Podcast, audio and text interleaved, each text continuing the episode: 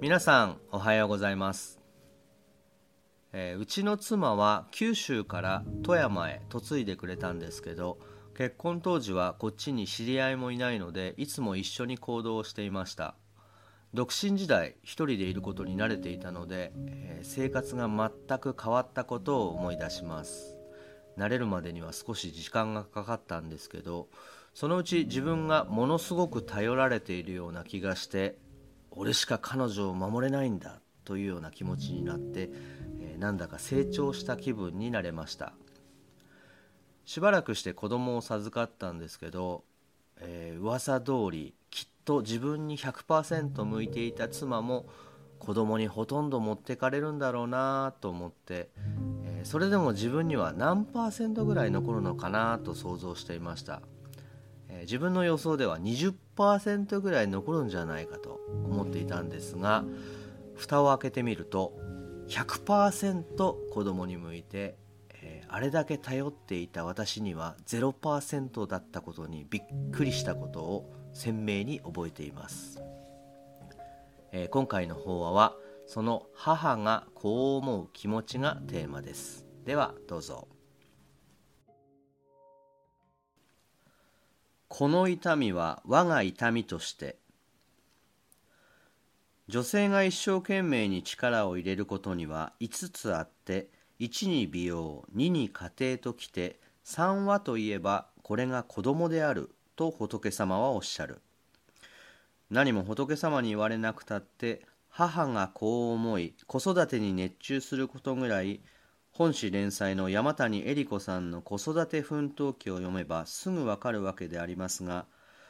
でもどうして母親は我が子のこととなると父親をほったらかしにしてでも頑張る気持ちになるんでしょうね。そのあたりをひょっとしたらこういうことなんじゃないかなと感じたことがありますのでお話ししたいと思います。これは仏様じゃなくって私の思いですから大したものではありませんが子供ってあちらの言葉で言うとチャイルドですよね。でそのチャイルドというのは語源は何かと英語の先生に伺ったら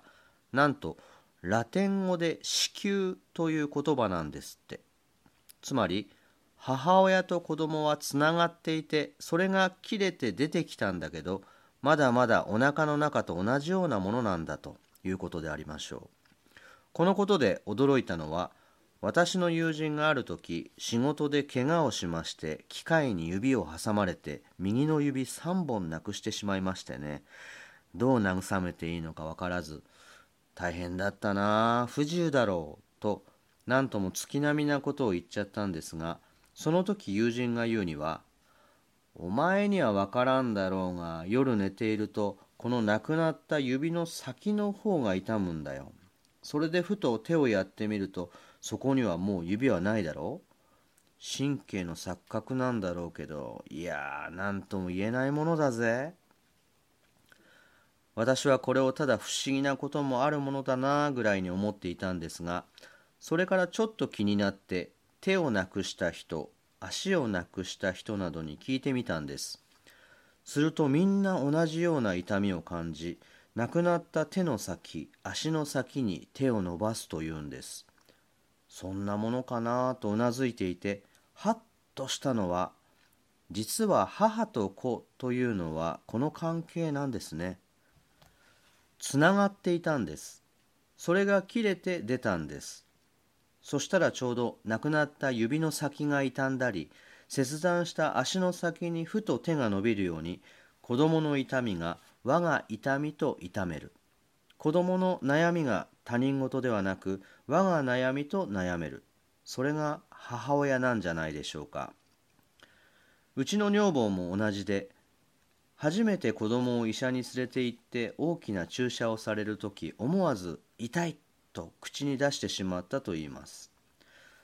自分が注射されるわけでもないのに子供の痛みが自分の痛みのように感じられるということでしょう。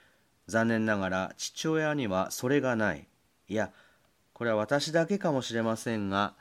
子供が怪我をして帰ってきても傷口に手をやることをせず、まず、おい大変だ、何とかしてやれと女房を呼ぶ。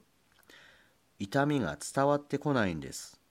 何とかしてやろうとは思うけど口ばっかりなんです。これはやっぱりつながってなかったからなんじゃないだろうか。男は妙理で格好ばっかりつけていて我が子の痛みを我が痛みと感じない。我が子の悩みを我が悩みと悩めない。というところが父親にはあるんじゃないだろうか。女人の第三力母と子の絆に対しては男としてはただただ頭が下がるばかりであります。